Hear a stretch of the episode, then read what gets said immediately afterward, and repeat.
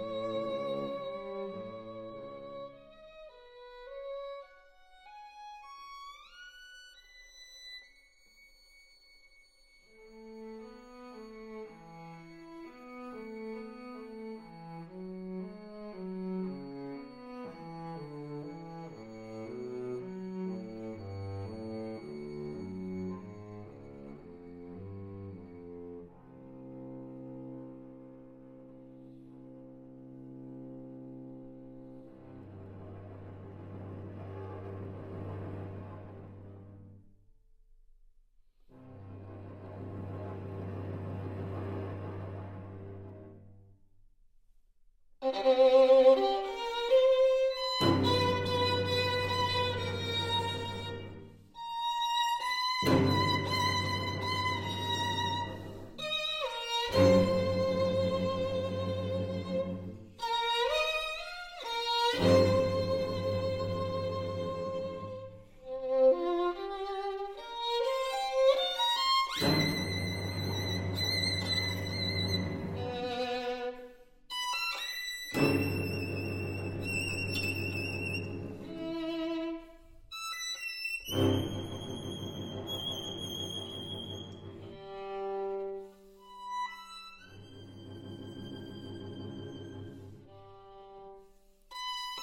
Thank you.